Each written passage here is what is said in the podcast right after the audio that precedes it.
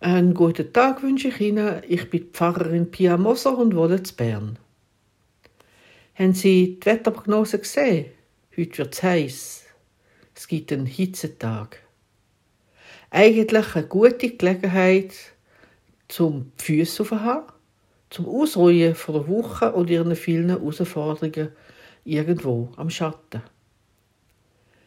Gib den Füßen Ruhe, aber auch dem Herzen, sagt das Sprichwort aus Nigeria. Häufig sind wir ja nicht einfach körperlich müde. Sachen, die in der vergangenen Woche passiert sind, beschäftigen uns. Sie können uns belasten. Sachen in der Familie oder im Beruf. All die Kriege an vielen Orten auf der Welt, all die Katastrophen für eine einzelne Familie, für ein Land, für eine Gesellschaft. Manchmal ist es wirklich zum Verzweifeln. Das nigerianische Sprichwort ermuntert uns zum Ausruhen, auch im Herz. Gibt den Füßen Ruhe, aber auch dem Herzen.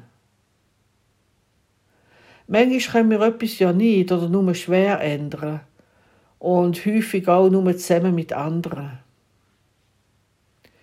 Ich finde es trotzdem wichtig, dass wir gewisse Sachen auch mal ganz bewusst können stehen oder eben auch gehen wichtig, aber nicht nur immer einfach, klar.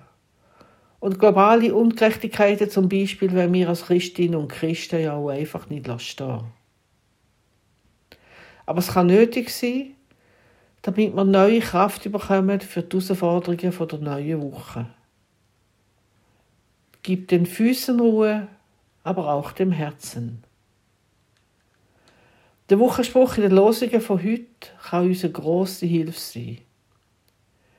Jesus sagt im elften Kapitel vom Matthäusevangelium: Kommt her zu mir, alle, die ihr mühselig und beladen seid, ich will euch erquicken.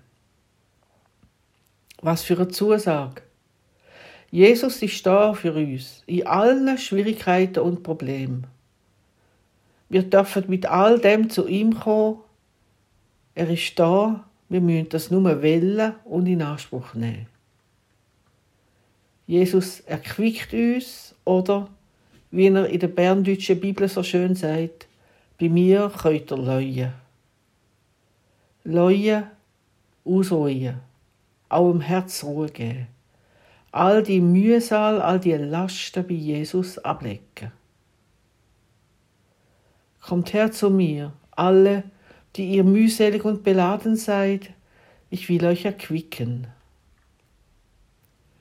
Ich wünsche Ihnen für heute Moment von der Ruhe, nicht nur für die Füße, sondern ein Leuen auch für das Herz und in dem Sinn ein gesegneten Sonntag. Gib den Füßen Ruhe, aber auch dem Herzen.